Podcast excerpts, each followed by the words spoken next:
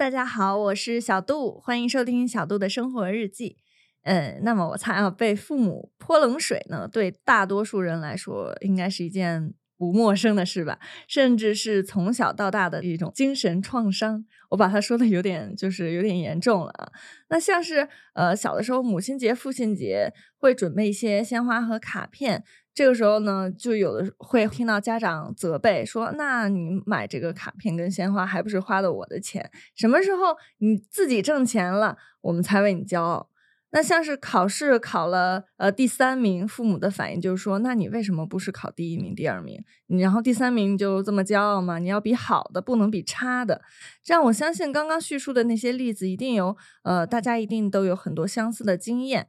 就是总有家长抱怨说自己养了一个白眼狼，就是说呃不懂得感恩，特别是孩子越长大跟自己越陌生，也有的青年人甚至是中年人会叙说说我现在变成这个样子啊，都是因为我父母小时候对我怎样怎样的，那明明应该是世界上最亲近的人，最后却形同陌路了。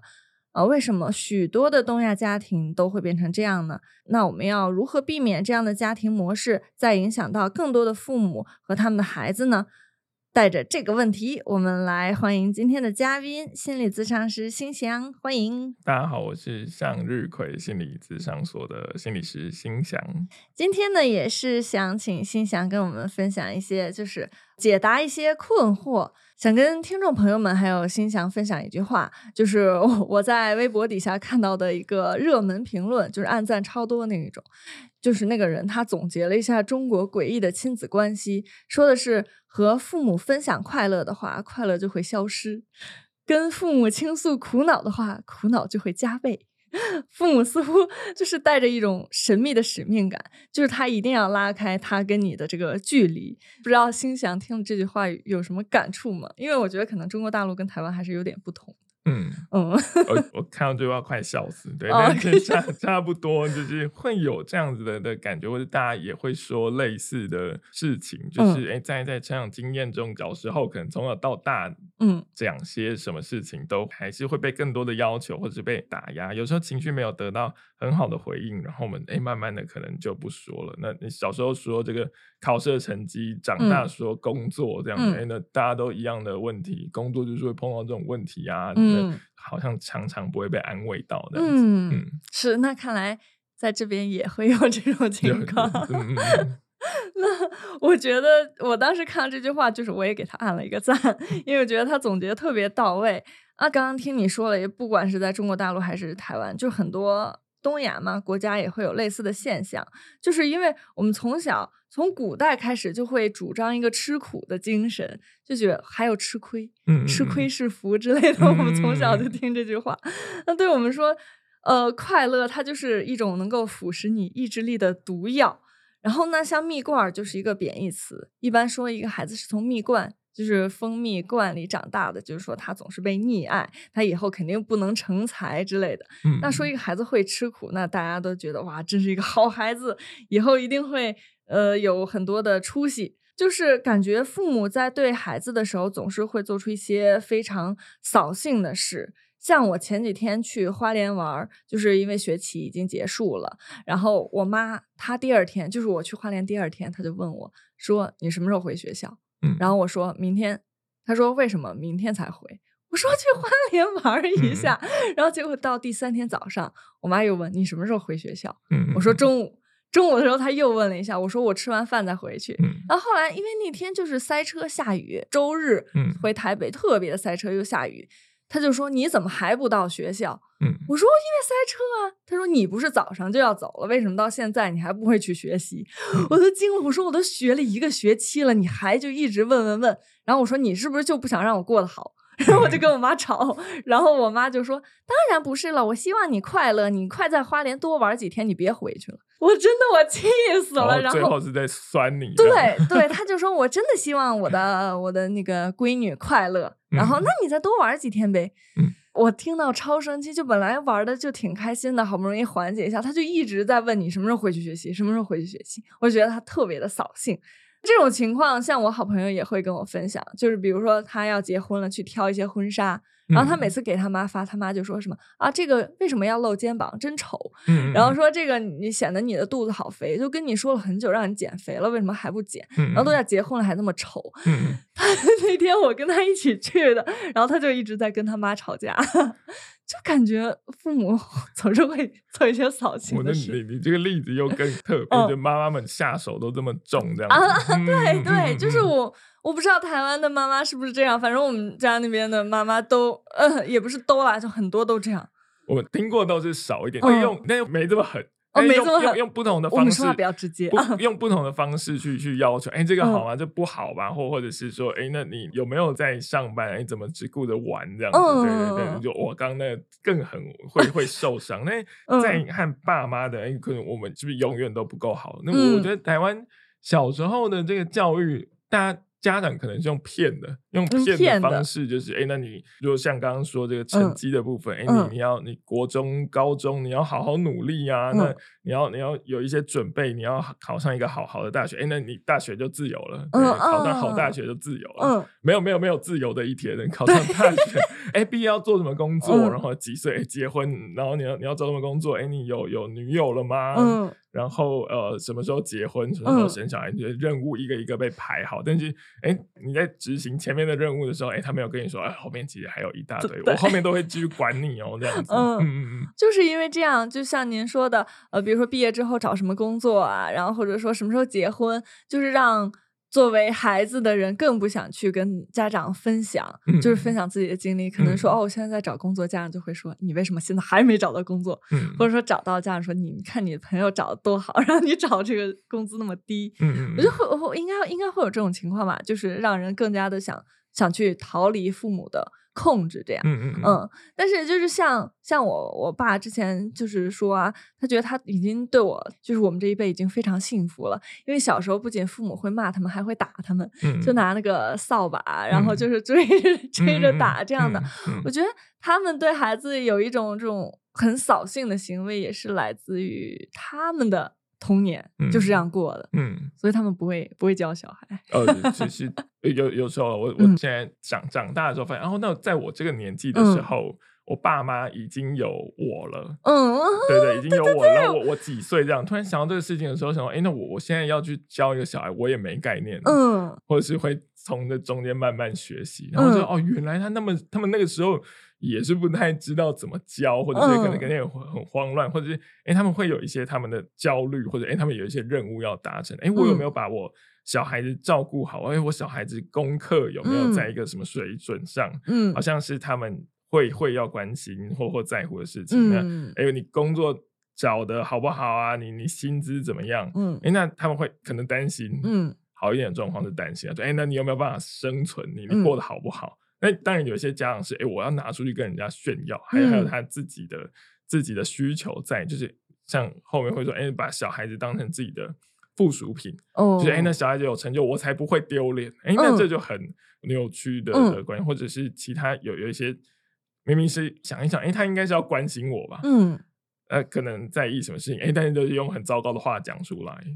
那那我们就会受伤，这样，嗯，所以长大之后才有办法有这个力气去跟说，哎，你不要这样讲话，嗯，因为我们国高中或者是接收到这些国高中大人听到这些的时候，就哎，那大人应该都是对的吧？就是哎，听他们的话，所以这个调试还有呃，我们怎么消化这些情绪，然后怎么去纠正他们的一些行为，也蛮蛮重要的。这样子，嗯，我们长大了成人了才可以纠正他们。告诉他们如何做一个好父母，或或是就是逃跑了。嗯，所以你说纠正他们可以纠正，但纠纠正一下，哎，那不能就逃跑。哎，那我去花莲玩，我不要贴照片这样子，不要让他知道我都在图书馆念书。我贴一些假照片，太太搞笑了。哦，我真的有遇过那种。就选择逃跑的，就是远离家庭，嗯，可能就过年的时候才会回家。平常妈妈或者爸爸发什么讯息，就是极少回复，如果有急事才会回复的那种。那像就是可能我是在北京，我知道有很多在其他二三线城市的，就是有更多这样的人，他们会选择去大城市，嗯，有一部分原因也是逃离父母。那像这种这种行为有什么有什么心理学的这个？专业的角度来解读嘛，就是逃离父母有什么因为可能父母在身边，可能就会又要被要求，哎，那也没有被支持，嗯，那与其在那边一直被念被看，哎，不然我保保持距离好像比较安全，嗯，哎，那久久碰一次，你好像对我会比较好一些，或者是哎，那其实亲子关系就比较疏离，我我在这边和我不在这边好像没有特别的差别，我我自己过好我自己的生活这样子，那所以好像大家就会。跑得比较远，这样子。嗯哦，本来我想问您一个问题，就是说，呃，为什么父母好像是以那种债主的身份跟孩子对话的，或者说把孩子当附属品去要求他们？但是刚才听您讲说，父母在我们这个年龄的时候，他就已经生孩子了，他自己也不太，他可能自己心智也没有成熟到一定的地步，所以他。也不会去教小孩，可能就会延续自己的旧经验。然后又知道，就是小孩必须要完成呃一二三四五，所以他就会为了这个一二三四五去规定小孩，嗯，而去忽视了可能孩子的心理需求，嗯。嗯，我觉得我这个问题还没问就已经就已经被解答了，就是他们在打击孩子的时候也没有不想看到孩子快乐，但是他们会替孩子焦虑，比如说我也希望你玩，但是你你今天玩了三天之后，别的人就超越你了。然后家长就会有一种预设，然后他就会焦虑，说完了，大家要超越你了，你以后吃不上饭了。然后他就会去告诉你说，你不可以玩，你必须要怎样怎样工作啊、学习之类的。嗯，呃，所以我们两个经验是这样，那其他人可能会有不同的的经验，这样就是，比如说，哎，他他的爸爸妈更晚生，或或更早生这样子，但但在。刚我们这个年纪上下，可能是这个情况。哎，那在我们爸妈，他的跟这个爷爷奶奶，他的爸妈们，嗯，因为爷爷奶奶可能更早，而且如果在在台湾的话，因为爷爷奶奶他会有像我这个年纪，平均大概手足会是两到三个人，嗯，因为他爸妈他们更多，嗯，大概六七八，呃，就是很很大多兄弟一家很多人，哎，那可能也是没有被。没有被照顾到，他可能也不知道怎么照顾别人。嗯，然后很小，哎，这样家人一定会说，哎，我在你这个年纪的时候，我就要去工作了，半工半读什么的。哎，我但当然知道他很很很辛苦，但我们现在情况不一样。对呀，他听我们自己讲的时候是说，哎，我现在情况不一样，你不应该这样要求我。嗯，但我没有否定你的辛苦，那你真的很辛苦，但是我不一定要。呃，我们现在可以有一些新的新的方式。哎，你如果要照顾我，你可以用别的。方式照顾，或者是哎，你你你时空背景不一样，你你很棒，你不要你不要拿这个嫌我这样子，对，但是我我会加油，不是说我就要摆烂或者什么这样子。所以好像爸爸在对照一些事情的时候，或者有有时候会，哎，他自己没做到什么事情，还有什么遗憾，然后就放到我们身上去做。哎，有有一些家长，他可能身边有人在生小孩，有有小孩，他可能已经开始说，哎，那我这小孩，我以后觉得他要去当这个。医生，我要把他养成一个医生，干嘛呢？干嘛这样？哎，大家可能小小时候，我们的爸妈或或者是我们现在，有有些时候都会对小孩有这有这种期待，那那就会蛮辛苦，或者是会是一个比较错误的照顾的方式。嗯，那听您这样讲说，就是我们跟家长表达自己的反抗或者说不满的时候，也要先对他们进行同理。其实我知道你你那时候很辛苦，可能。爸妈这样一听，心里会 舒服一点，嗯，对吧？然后觉得啊，自己小时候过得真的很很不幸啊 之类的，然后再表达，蛮难的。嗯嗯，好像这样一说也是，我就开始反思自己，每次跟父母讲话的时候都没有去同理他们，就是会只强调自己的部分，这样啊。嗯，我觉得好像应该很多人都会这样吧。我拉大家下水，我不知道啊。嗯，就是同理吧。对对，不，但但同理，他我们这样讲，他可能也不知道我们在讲什么。哦，对，就是 就是啊，他可能会很多人说哦，那然后呢？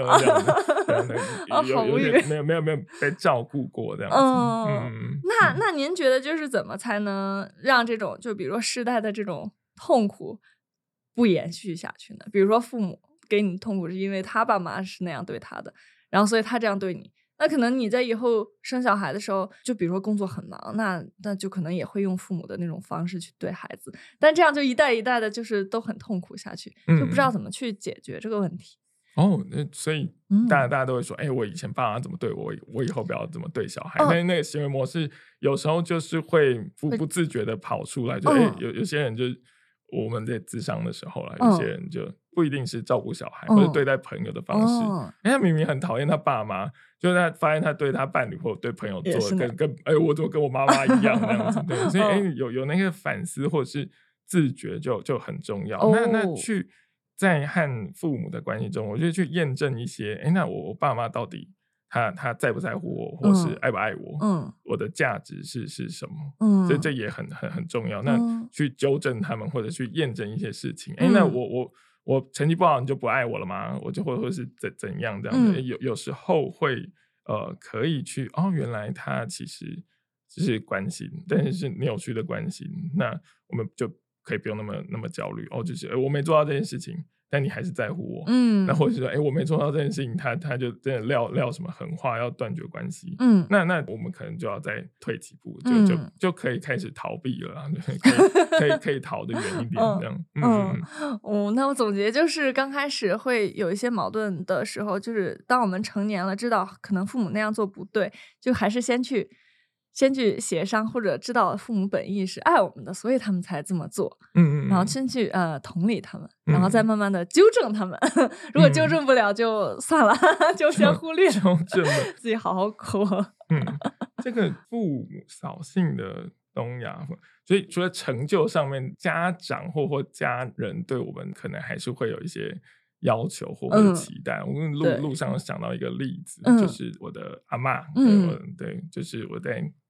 跟他聊天的时候，嗯，很久不见，说哎，找个话题跟他聊，然后我就说，哎，我前几天在家里面发生一个趣事，我说我看到蟑螂然后吓死，我叫的好大声，然后我这样跟他分享，很很有趣，我觉得我这样很可爱这样的。阿妈说，哎，你是男生，你怎么讲？你怕什么蟑螂？我说受伤。他说哦，所以我我要在阿妈面前是一个一个勇勇敢的样子。我说啊，我这个这一面原来他他我以为我在讲一个笑话趣事这样，他不能接受，对对，他不能接受。然后后来说，哎。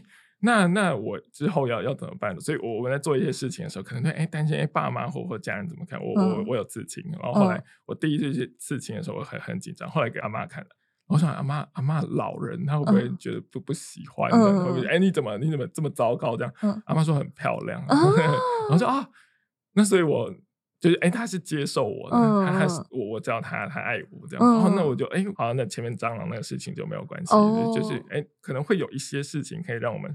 感受或者验证说，哎，我们是被接受、被被接纳、被爱的。嗯，那我觉得那个很很重要。但有时候就，哎，怎么你这个事情成绩是这样要求我？哎，那别的事情可能还是会感觉到一些他们的在乎。嗯，那累积这些也很重要。嗯。嗯哦，非常感谢心想最后给我们分享这个非常温暖的故事。对我觉得大家听完这个，可能也会自己反思一下。可能如果对父母觉得有些不满的话，有没有想，其实，在别的时候，父母还是非常爱你的，他只不过表达的方式有点不太一样。嗯，对。那今天呢，我也是收获很多，打算自己等一下先去反思一下了。那希望观众朋友们跟我一样，也有非常多的收获。那我们下期见，拜拜，拜拜。